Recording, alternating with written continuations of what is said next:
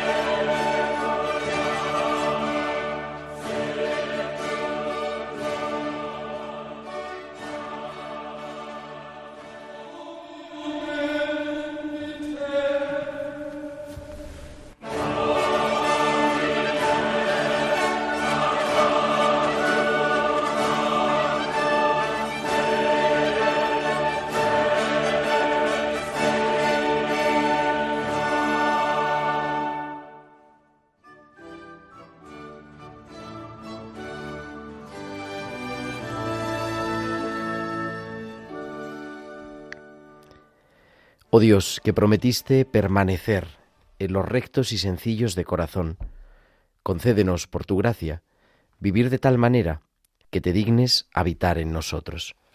Por nuestro Señor Jesucristo, tu Hijo, que vive y reina contigo en la unidad del Espíritu Santo y es Dios, por los siglos de los siglos. Amén.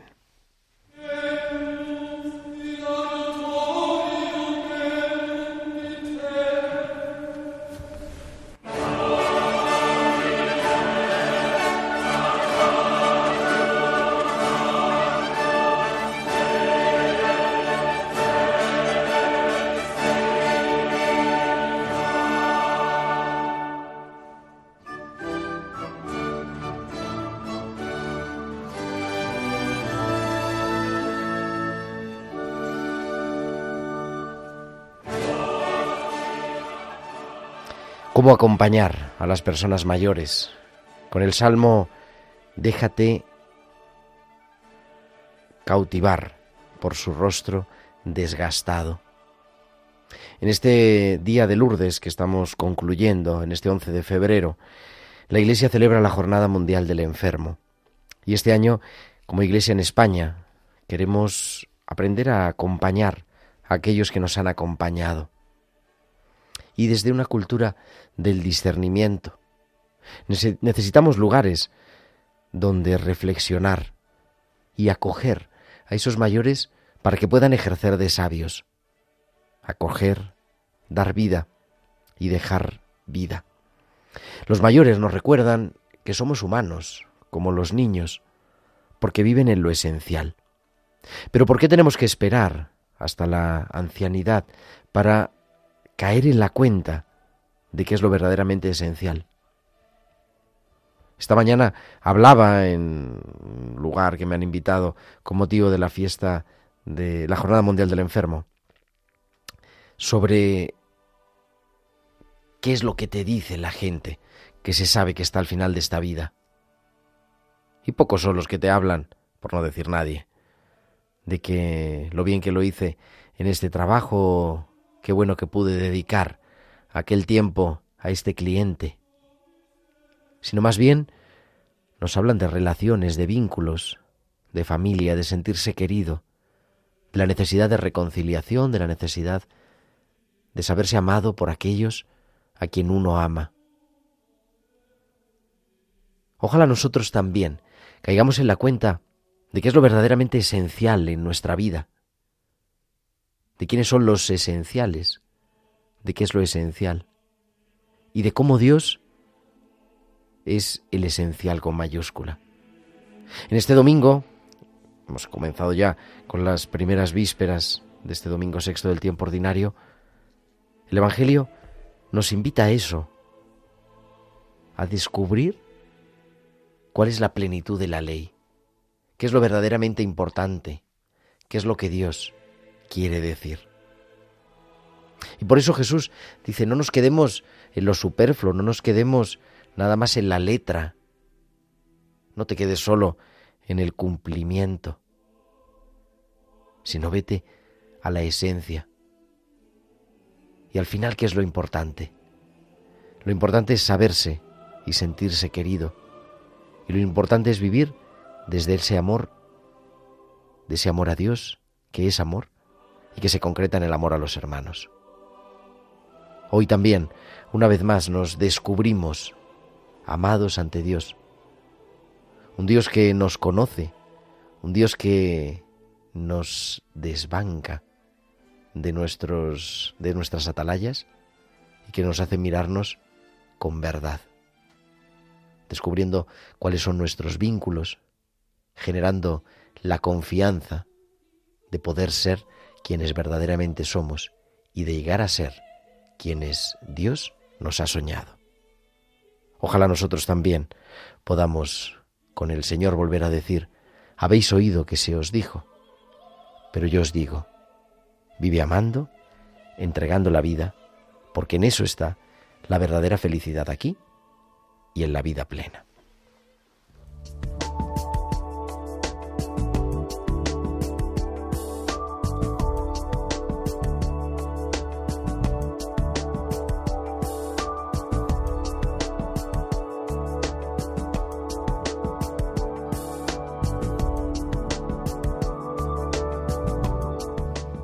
Pues muy buenas noches, queridos amigos de Radio María, y muy bienvenidos a esta nueva edición de la liturgia de la semana que cada sábado por la noche te acompaña de 9 a 10 de la noche, de 8 a 10 en Canarias. Son las 9 y 7, las 8 y 7 en Canarias. Estamos transmitiendo desde los estudios centrales de Radio María en Madrid con un equipo maravilloso a los mandos del control técnico tenemos a Marta Troyano. Marta, muy buenas noches. Muy buenas noches, Gerardo, y buenas noches a nuestros oyentes. Y con muchísimas cosas que compartir en este sábado, en estas primeras vísperas del domingo sexto del tiempo ordinario.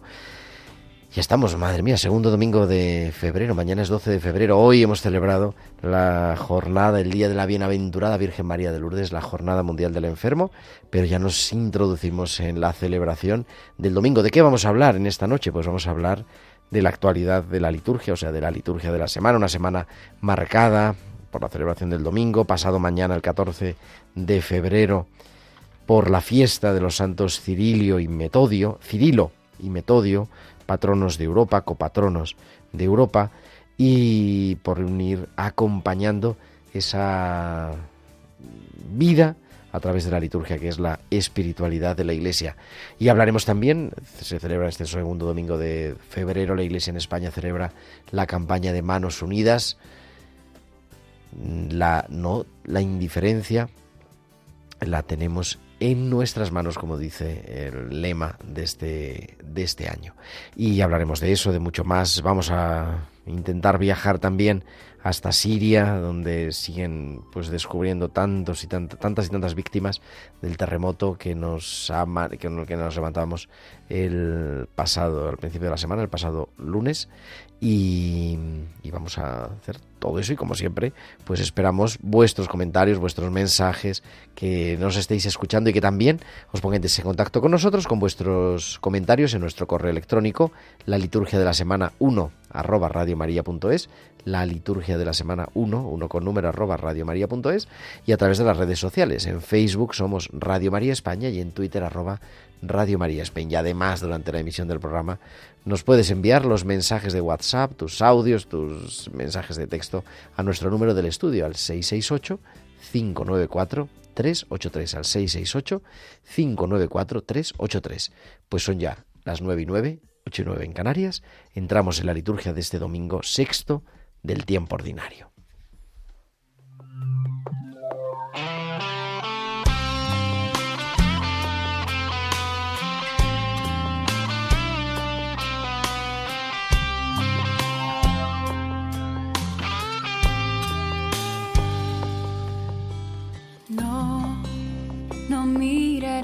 Hacia atrás, ya solo importas tú. Seguirte es lo que quiero yo. No, no voy a desistir si vivo es para ti, oh dueño de mi corazón.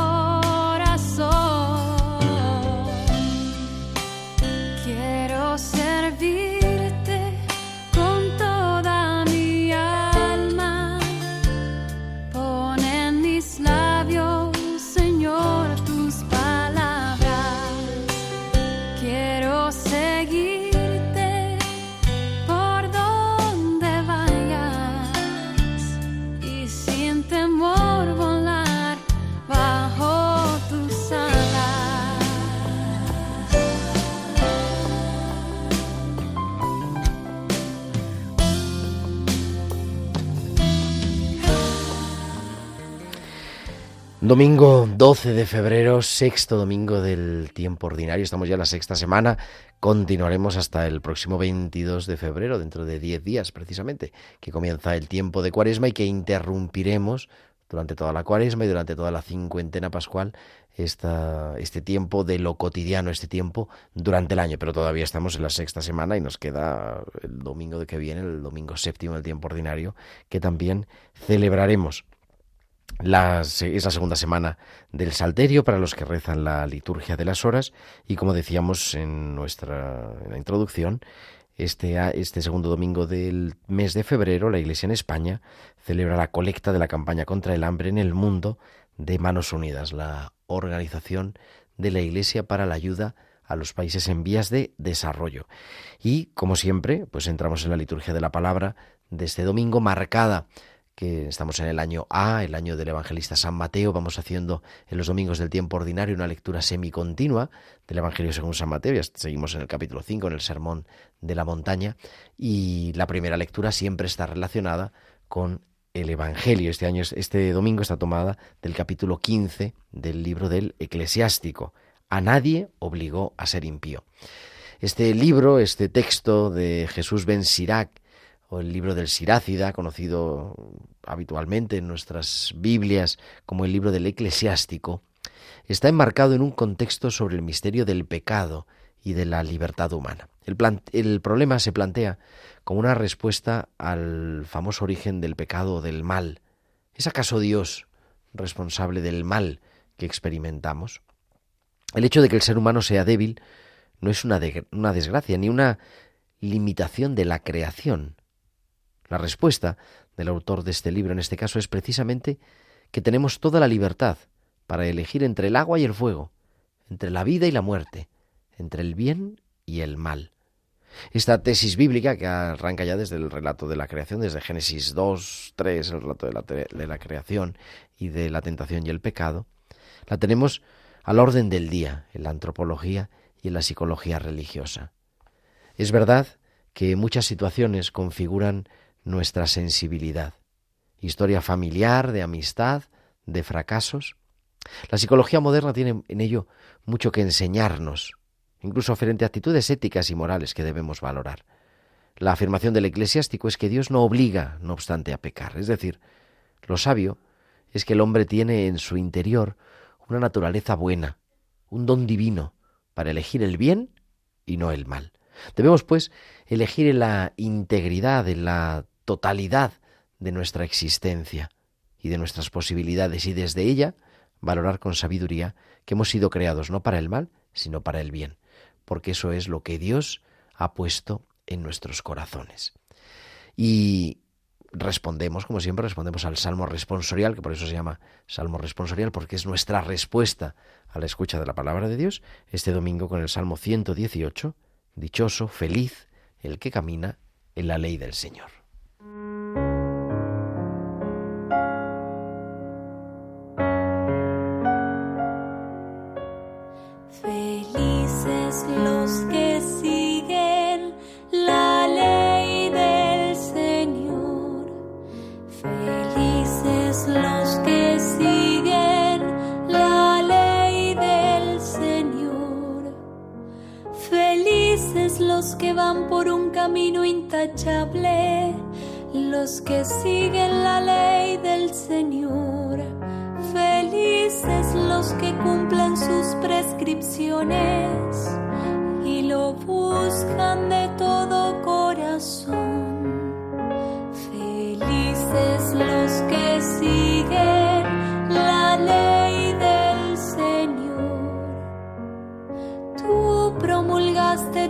mandamientos para que se cumplieran íntegramente.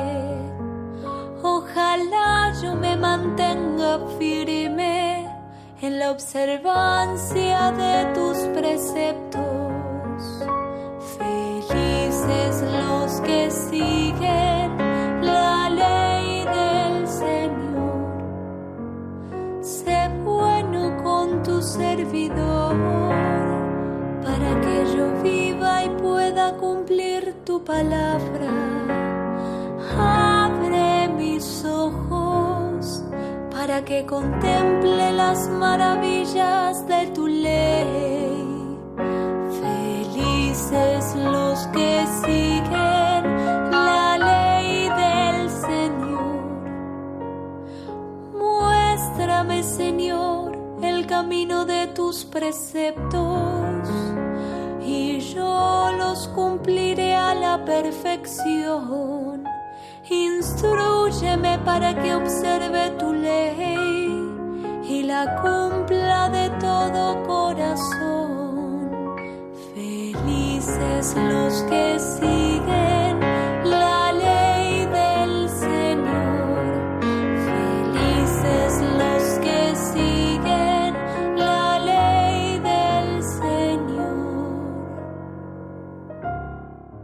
Y la segunda lectura de este domingo sexto del tiempo ordinario está tomada, seguimos leyendo la primera carta de San Pablo a los cristianos de Corinto, en este caso en el capítulo 2. Dios predestinó la sabiduría antes de los siglos para nuestra gloria. Prosigue eh, Pablo con el mensaje de la sabiduría cristiana, la sabiduría del misterio de Dios. No puede imponerse con la palabra fácil, ni siquiera con el raciocinio helenista, que era algo todavía muy apreciado en el ámbito de la ciudad de Corinto. Esa sabiduría, además, se explica desde la cruz, desde el fracaso de quien más nos ha hecho admirar el misterio de Dios. Pero en este mundo domina el triunfo a costa de lo que sea, el buen vivir, aunque al final todos los que así piensan se encuentren con las manos vacías. Pablo sabía que tenía en contra todo este mundo de sabios y entendidos al anunciar el misterio de Dios, pero se atreve con ello y así se lo hace ver a su comunidad. Sabe que lo que anuncia tiene su peso en oro, pero que no reluce ante el mundo. San Pablo siente que los sabios de este mundo, ya sean paganos o los religiosos judíos, le podían reprochar a los cristianos, de hecho le increparon, ¿qué sabiduría es esa, la vuestra, que os fiáis de un hombre crucificado? ¿Qué esa sabiduría es esa que niega al hombre ser libre, hacer lo que le plazca? Pero el apóstol no se avergüenza de ello. Está convencido de que el cristianismo tiene una sabiduría, la de Dios, que es misteriosa, contradictoria, escondida, aquella que sabe perdonar y amar, que construye un mundo de relaciones, no en el poder, en el dinero, en la fuerza, sino en dar a los que no tienen posibilidad, ser algo, ser personas, tener una dignidad, aunque no tengan muchos conocimientos. No es una sabiduría la de Cristo, que se funde en especulaciones, sino la que hace posible el Espíritu de Dios, para el que están dotados todos los hijos de Dios. Y para prepararnos al centro de la liturgia de la palabra, que es la proclamación del Evangelio, cantamos siempre el canto del aleluya.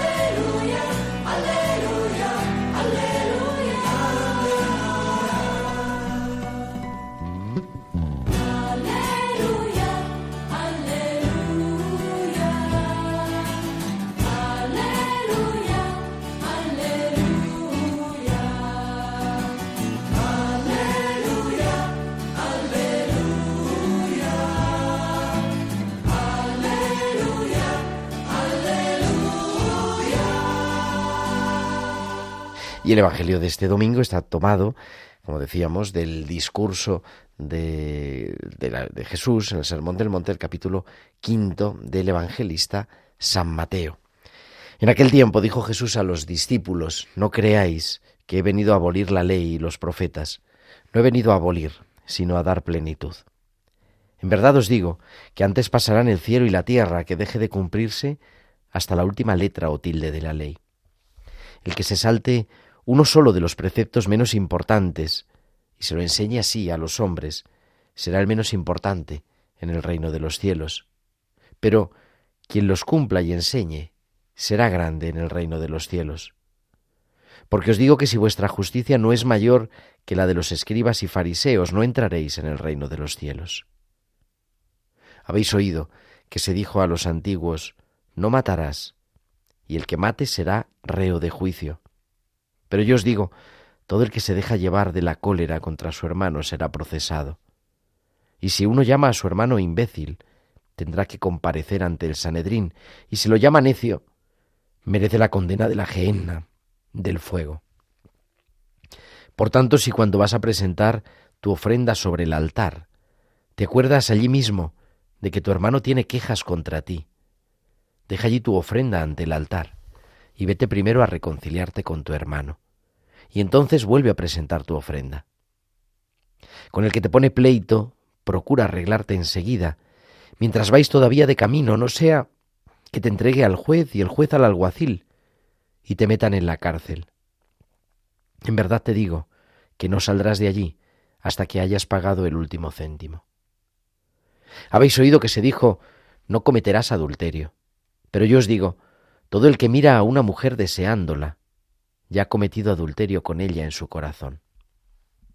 Si tu ojo derecho te induce a pecar, sácatelo y tíralo. Más te vale perder un miembro que ser echado entero en la gehenna. Si tu mano derecha te induce a pecar, córtatela y tírala, porque más te vale perder un miembro que ir a parar entero a la gehenna. Se dijo, el que repudia a su mujer, que le dé acta de repudio. Pero yo os digo que si uno repudia a su mujer, no hablo de unión ilegítima, la induce a cometer adulterio, y el que se casa con la repudiada comete adulterio. También habéis oído que se dijo a los antiguos, no jurarás en falso, y cumplirás tus juramentos al Señor. Pero yo os digo, no juréis en absoluto ni por el cielo, que es el trono de Dios, ni por la tierra, que es estrado de sus pies, ni por Jerusalén, que es la ciudad del gran rey. Ni jures por tu cabeza, porque no puedes volver blanco o negro un solo cabello. Que vuestro hablar sea sí, sí, no, no. Lo que pasa de ahí viene del maligno. Y para comentar este Evangelio tenemos ya en la línea a nuestro querido Carlos Bastida, que es el capellán del Hospital de Canto Blanco y de la Residencia Nuestra Señora del Carmen en Madrid. Carlos, muy buenas noches. Buenas noches, Gerardo. El Evangelio de hoy trata el tema del cumplimiento de la ley. ¿Cómo debo cumplir la ley? Un tema que hoy en día se podría pensar que va en contra de nuestro libre albedrío. Se trata de vivirla, la ley, como un instrumento de libertad, que me ayude a ser más libre, que me ayude a no ser esclavo de las pasiones y el pecado. Cuando se cede a las tentaciones y pasiones, uno no es señor y protagonista de su vida, sino que se vuelve incapaz de manejarla con voluntad y responsabilidad. Acoger al Señor Jesús en nuestro corazón es el mayor acto de libertad para el ser humano. Acogiendo la ley de Dios en nuestros corazones, entendemos que cuando no amamos a nuestro prójimo, nos matamos de alguna manera a nosotros mismos y a los demás, porque el odio, la rivalidad y la división matan la caridad fraternal, que es la base de las relaciones interpersonales. Aceptando la ley de Dios en el corazón, se entiende que los deseos deben ser guiados porque no se puede tener todo lo que uno desea y no es bueno ceder a sentimientos egoístas y posesivos. Cuando se acepta la ley de Dios en el corazón, se comprende que hay que abandonar un estilo de vida de promesas rotas, así como pasar de la prohibición del perjurio a la decisión de no jurar en absoluto, asumiendo la actitud de plena sinceridad con todos. Jesús es consciente de que no es fácil vivir los mandamientos de una manera tan completa. Por eso nos ofrece la ayuda de su amor. Vino al mundo no solo para cumplir la ley, sino también para darnos su gracia, para que podamos realizar la voluntad de Dios amándolo a Él y a nuestros hermanos. Todo lo podemos hacer con la gracia de Dios. Se trata de confiar y encomendarse a Él a su gracia, a esa gratitud que nos ha dado y coger la mano que nos tiende constantemente para que nuestros esfuerzos y nuestro compromiso necesario puedan ser sostenidos por su ayuda, llena de bondad y de misericordia. Hasta la próxima semana. Hasta la semana que viene. Es Carlos Bastida que cada semana nos trae a la liturgia de la semana ese comentario que nos actualiza la palabra, capellán del Hospital de Canto Blanco y de la Residencia Nuestra Señora del Carmen en Madrid, que también felicitamos en este día de la Jornada Mundial del Enfermo. 8.26, perdón, 8.26 en Canarias, 9.26 en el resto de España. Entramos ya en el calendario de esta semana sexta del tiempo ordinario.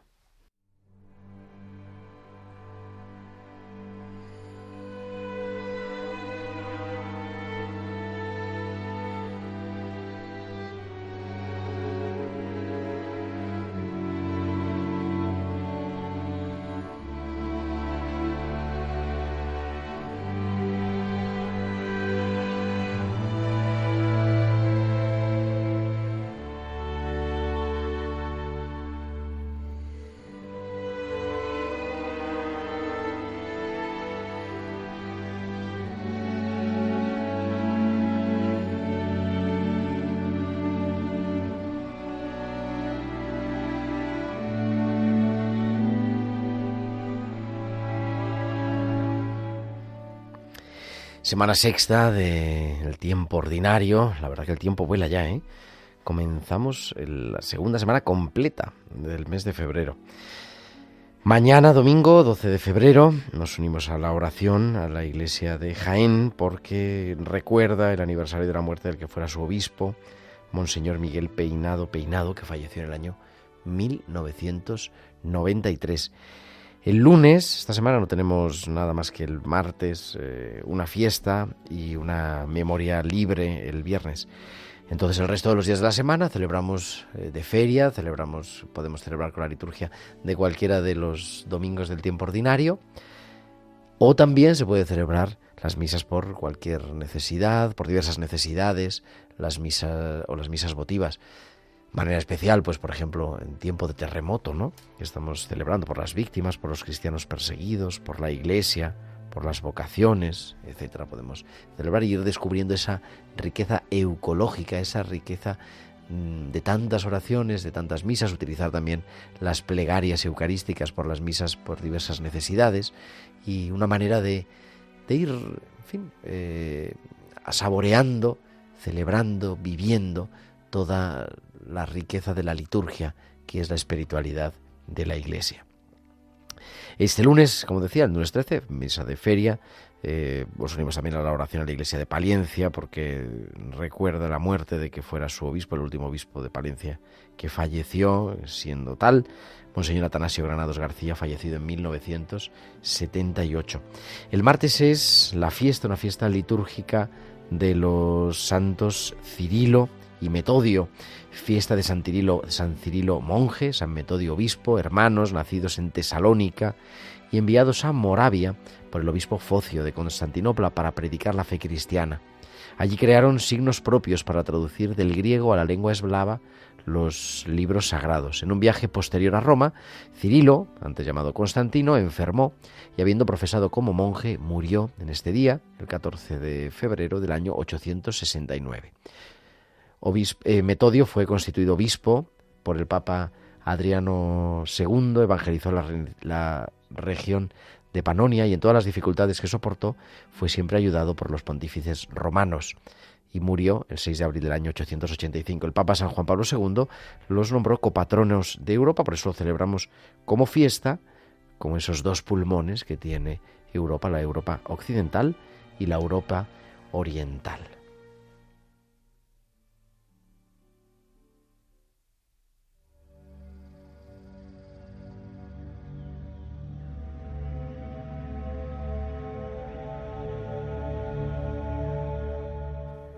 Y ahora continuamos con el, eh, el calendario de la semana. Son las 9.31, 8.31 en Canarias y tenemos en directo desde Alepo al hermano George Sabe. Hermano George, muy buenas noches. Buenas noches. Y muchas gracias por aceptar la llamada. Nos ponemos en pie para recibirlo. Es hermano Marista. Muchas gracias a ustedes porque me permiten de transmitir la situación de Alepo. Está en Alepo. ¿Cómo está la situación en Alepo, hermano George?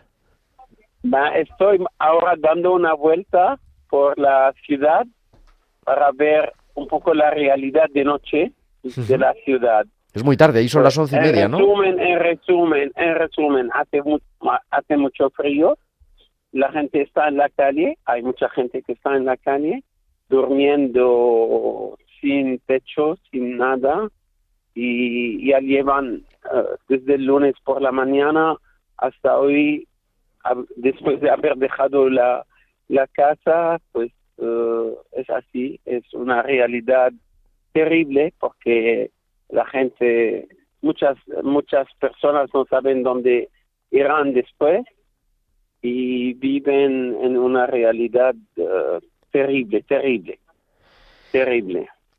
¿Cómo ha sido, hermano George, esta semana? Eh, nos levantábamos aquí a las 4 de la mañana hora de Siria con el terremoto. ¿Cómo ha sido esta semana de horror? fue, fue, fue, fue a, la, a las 4 de la mañana, era un día lluvioso, de mucho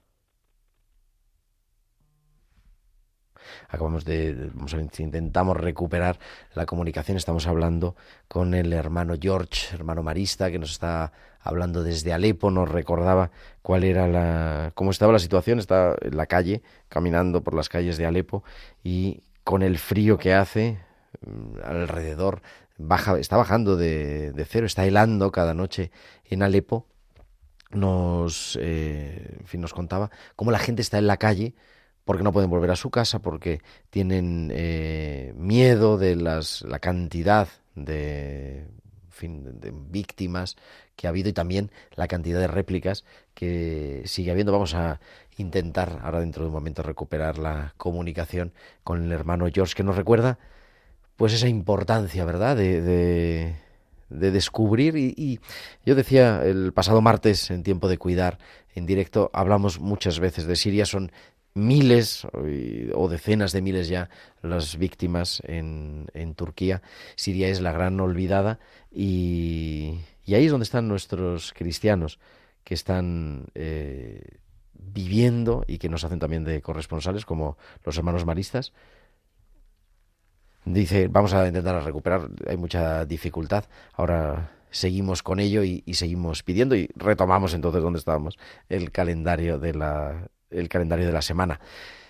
La verdad, la actualidad en la radio es importante y, y es importante eso, hablar de Siria, pero bueno, ahora lo retomamos. Estábamos, volvemos al 14 de febrero, día de San Valentín, pero que no se celebra la liturgia, San Valentín, sino que en la liturgia celebramos la fiesta de los santos Cirilo y Metodio, patronos de Europa, y que nos recuerdan esa otra realidad de los cristianos de Oriente, entre ellos, aunque Siria no está en Europa, pero de los cristianos de, los cristianos que hablan griego, los cristianos bizantinos, católicos, bizantinos y de otras eh, de otros ritos litúrgicos y que nos hablan de esos dos pulmones que tiene la Iglesia y que, y que son necesarios poner de manifiesto y que el Papa polaco, el Papa Boitila, mm, pues viniendo él también del este de Europa, quiso hacer copatronos en aquel momento junto con San Benito y con los que se han ido sumando Santa Teresa de Jesús, eh, Santa Edith Stein y Santa Catalina de Siena. Martes 14, por lo tanto, la fiesta de los santos patronos o copatronos de Europa. El miércoles seguimos celebrando, miércoles y jueves seguimos celebrando la, la liturgia de la, realidad cotidiana de nuestro día, la liturgia de la feria, y como decíamos, ¿no? Con las misas de feria, y vamos profundizando y vamos descubriendo, saboreando en las misas de feria. Eh, estamos leyendo desde esta semana que acabamos de concluir hoy, sábado, el libro del Génesis, los primeros capítulos del libro del Génesis, la historia de los orígenes, pues ir saboreando, ¿verdad? Todo aquello que ha dado sentido a nuestra vida. Y el viernes, el viernes 17, también se puede celebrar la misa de feria o se puede celebrar una memoria libre, la memoria de los siete santos fundadores de la Orden de los Siervos de la Bienaventurada Virgen María, más conocidos como los servitas. Siete fundadores que en el siglo XIII en la ciudad de Florencia, abandonando sus negocios, abandonando su oficio, de lo que vivían, se dedicaron a la, oración y a la predicación del Evangelio y que pervive todavía en una orden actual, la orden de los servitas, los siervos de la bienaventurada Virgen María.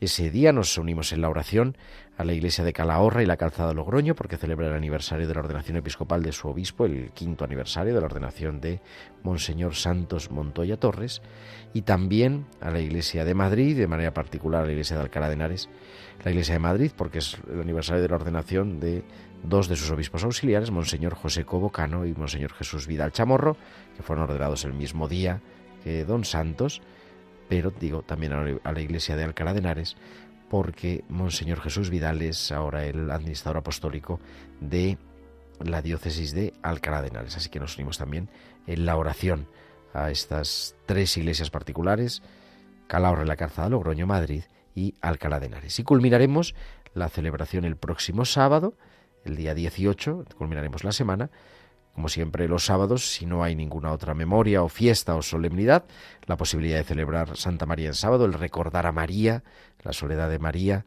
es eh, el día siempre de María, volver la mirada a nuestra Madre el sábado y también nos unimos el sábado a la oración con la iglesia de Sigüenza, Guadalajara, en el aniversario de la ordenación episcopal de Monseñor Atilano Rodríguez, que fue consagrado el 18 de febrero del año 1996.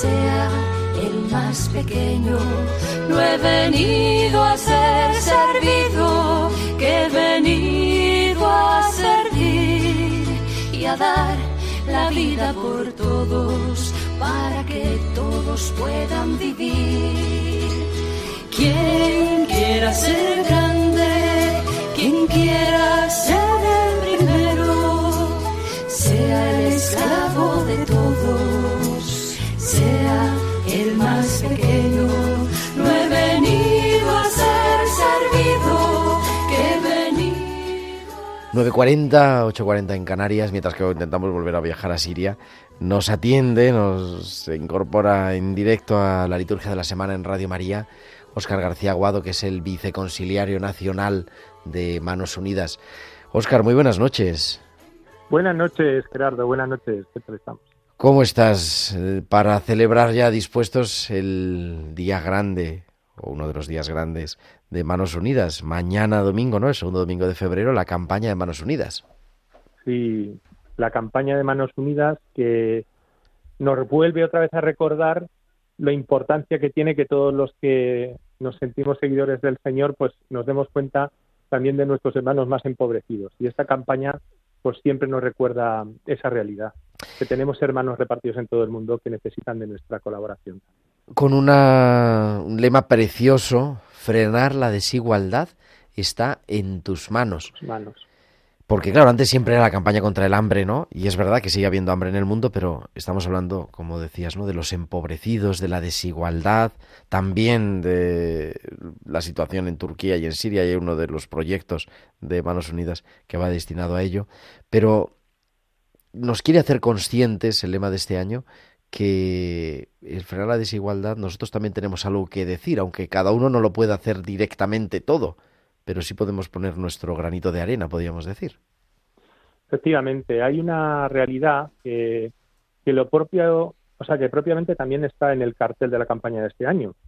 Eh, y que habla de esto, ¿no? Habla de la posibilidad que tenemos todos. En la imagen de campaña, que en realidad es como una foto, una fotografía de unas manos, eh, como podían ser las grandes fotografías que pueden estar en exposiciones es una fotografía artística que alude simplemente a unas manos que están como reposantes o activas, no se sabe por el fondo, pero que no son unas manos fuertes, unas manos jóvenes, sino que se ve que son unas manos eh, llagadas o unas manos arrugadas.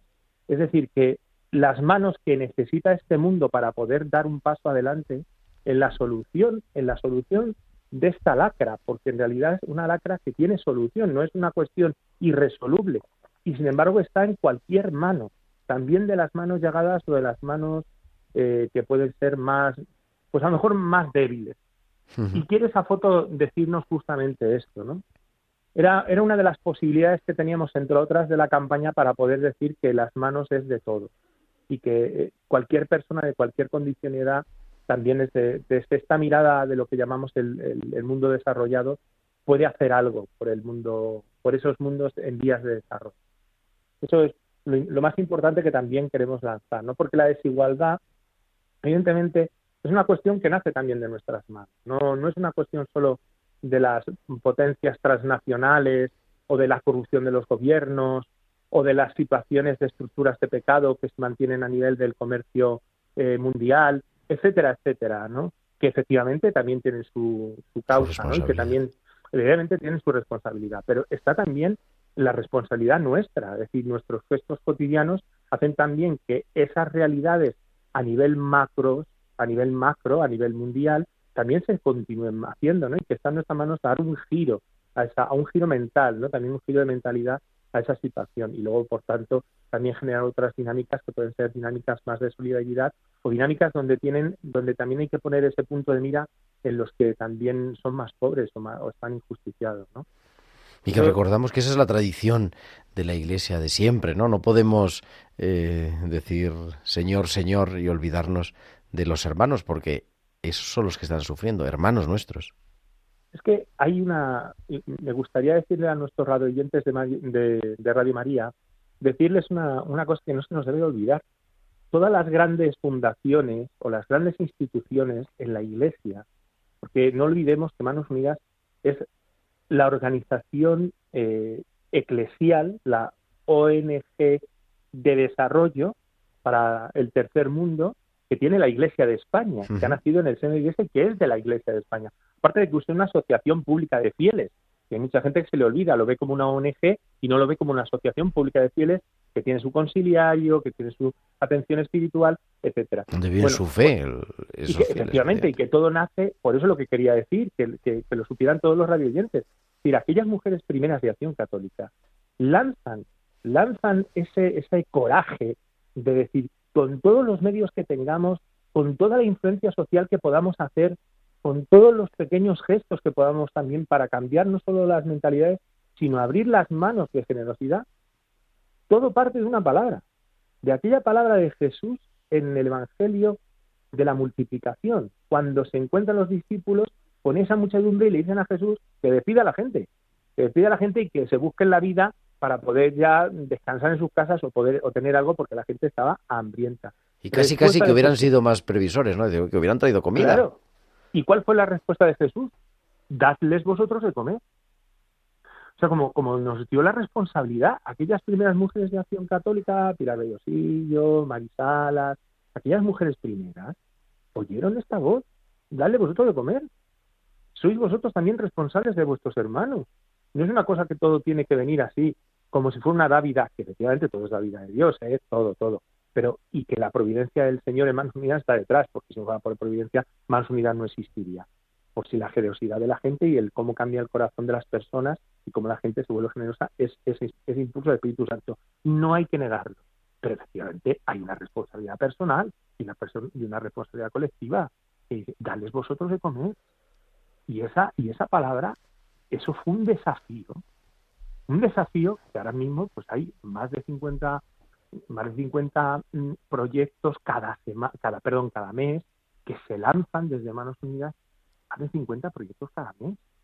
Es decir, en, 600 eh, proyectos a lo mejor al año en, en más de 60 países, en, los tres continentes de África, América y Asia. Y nace, y nace solo de un grupo de mujeres. ¿Cómo se entiende esto? Porque nace de la fuerza de la fe. Pero no nos olvidemos de la palabra, ¿eh? No nos olvidemos de la palabra fundadora.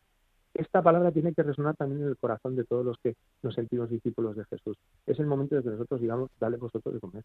Es la responsabilidad de, nuestra, de nuestras manos. ¿eh? Esa, esa responsabilidad de, de descubrir a los otros hermanos y de responder a la llamada de Jesús. Proyectos, querido Oscar, que tienen un socio local, o sea, el dinero de Manos Unidas que llega al proyecto que se está destinando y de hecho por eso en muchas parroquias, en muchas diócesis se apoyan proyectos concretos, no es directamente para no sé qué, la colecta de Manos Unidas, sino para apoyar este proyecto que tiene lugar en Etiopía de esta construcción de la capilla de no sé qué, del pozo, de la escuela. Efectivamente, es que parte de lo concreto, de la solidaridad concreta y llega a realidades concretas y a proyectos concretos que no los inventa Manos Unidas. Los proyectos son de personas que viven allí. Es lo que llamamos los socios locales.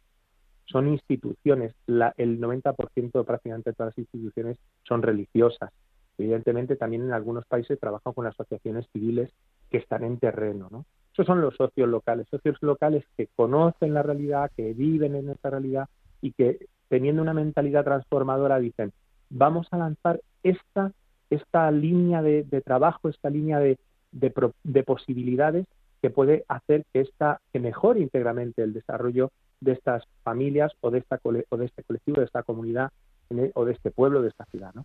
Entonces, eso es importante, que nosotros lo que hacemos es apoyar a los socios locales, que son los que ellos que saben realmente. ¿no? Manos Unidas tiene una cosa, que tiene también una calidad en el sentido de que también observa, de que también valora, evalúa, considera lo que puede ser más sostenible, más eficaz, más, más posible. Eso también, ¿eh? No, no importa, o sea, también eso hay que decirlo, que no es simplemente pedir a manos unidas, pedir a la Iglesia española, que somos todo el conjunto de todos los, y todas las personas que a lo mejor no son de la Iglesia, pero que sienten también esta acción como suya, ¿no? sobre todo también todas las parroquias, toda la gente de la Iglesia. Entonces, nos demos cuenta de esa concreción, ¿no? Y de esa realidad. Y, y luego el, el, hecho también de que los proyectos de Manos Unidas lo que, promueven, lo que promueven o lo que provocan o lo que quieren realizar es que las propias personas del lugar darle los medios, los medios necesarios para que las personas de cada lugar, de cada país, tanto de África, del sur, del norte, etcétera, de que cada, que cada lugar pueda hacerse cargo de su propio desarrollo. Esto, es importantísimo. ¿no? Querido Oscar, te voy a interrumpir un momento porque acabamos de recuperar, son 9.49, 8.49 en Canarias, al hermano George Sabe, que es hermano marista, que nos atiende desde Alepo, lo teníamos en la línea, pero se nos ha cortado. ¿Te parece que lo introduzcamos en la conversación? Hermano George, buenas noches otra vez. Buenas noches, disculpen que se me cortó el internet. no, hombre, la, cosa, la vida. Y ahora he vuelto a casa y ya pues se puede hablar mejor. La vida es así. estaba diciéndonos el hermano George que estaba dando una vuelta por Alepo, la situación es muy fría, prácticamente alrededor de cero grados y que hay mucha gente en la calle. La gente, algunos no tienen casa, otros tienen miedo de volver a sus casas, hermano. la gente que he visto hoy están sin casa están sin casa y llevan cinco días ya sin techo. y, y, tienen un trauma muy fuerte ah, que puede ser también un poco violento. Ah, no os puedo describir la situación, ver que hay gente que se calienta eh, con un poco de plástico, de cualquier cosa, pero que está en, en, en allá afuera, fuera de todo, fuera de, de la historia, fuera del mundo, fuera de la realidad. Y, y nadie los entiende o bien algunos los aportan alguna cosa. Vi a dos bebés recién nacidos hace una semana antes del terremoto que estaban en los brazos de su papá y su mamá, gemelos. La vida que quiere resucitar y que es muy difícil.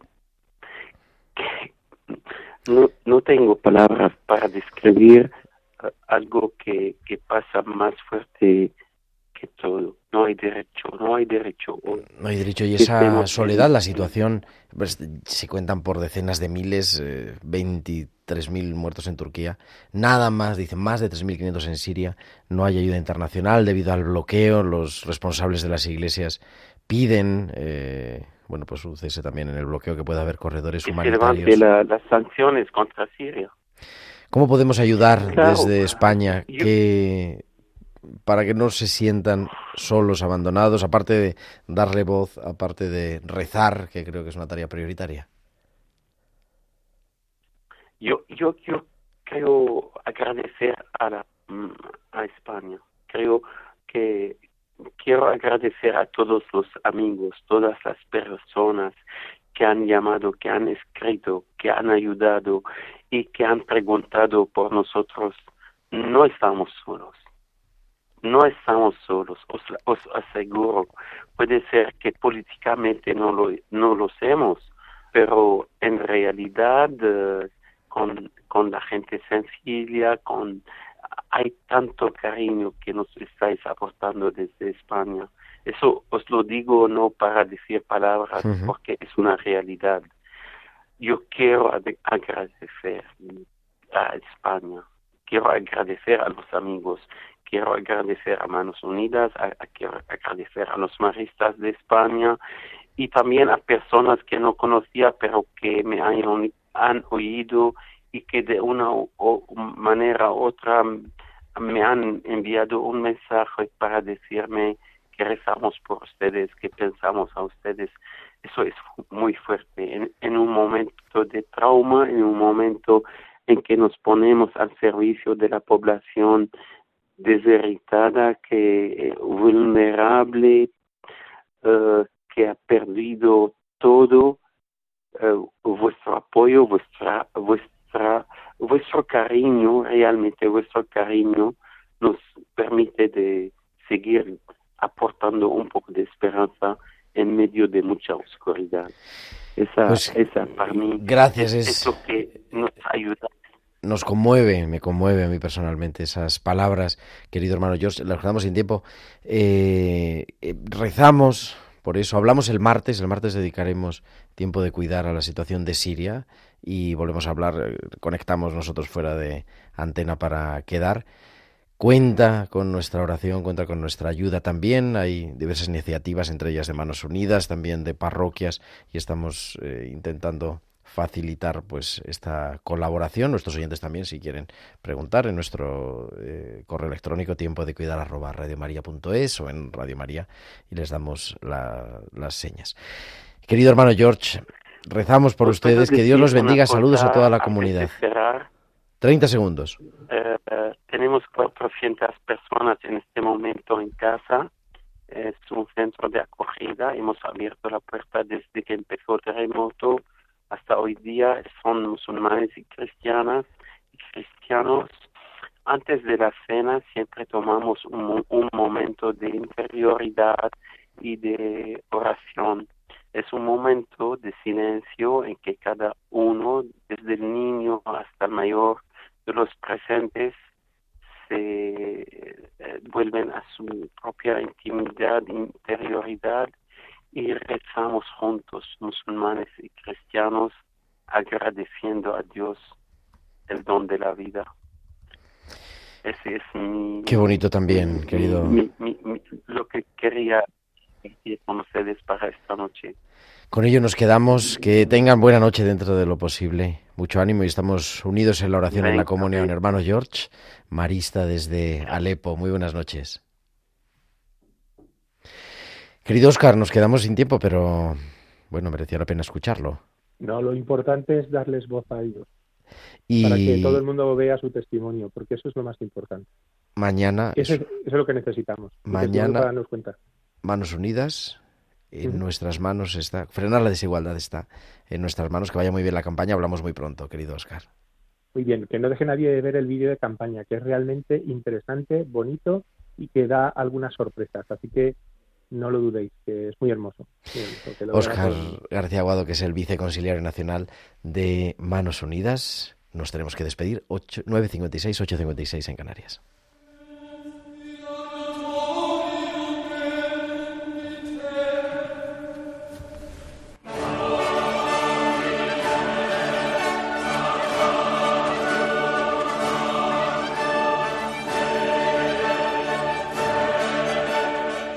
Pues no hay tiempo para más porque viene el informativo y viene sigue la programación de Radio María, pero bueno, escuchar al hermano George desde Alepo creo que nos toca a todos el corazón y que nos hace verdaderamente celebrar este domingo.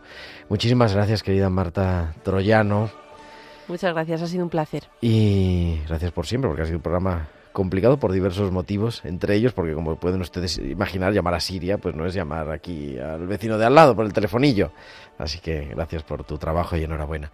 Volvimos la volvemos la semana que viene, el próximo sábado a las 9 de la noche, 8 en Canarias, la liturgia de la semana y nos escuchamos muy pronto, como decíamos, con este programa especial sobre Siria. Feliz y santo domingo, que Dios os bendiga. Un abrazo de vuestro amigo el diácono Gerardo Dueñas.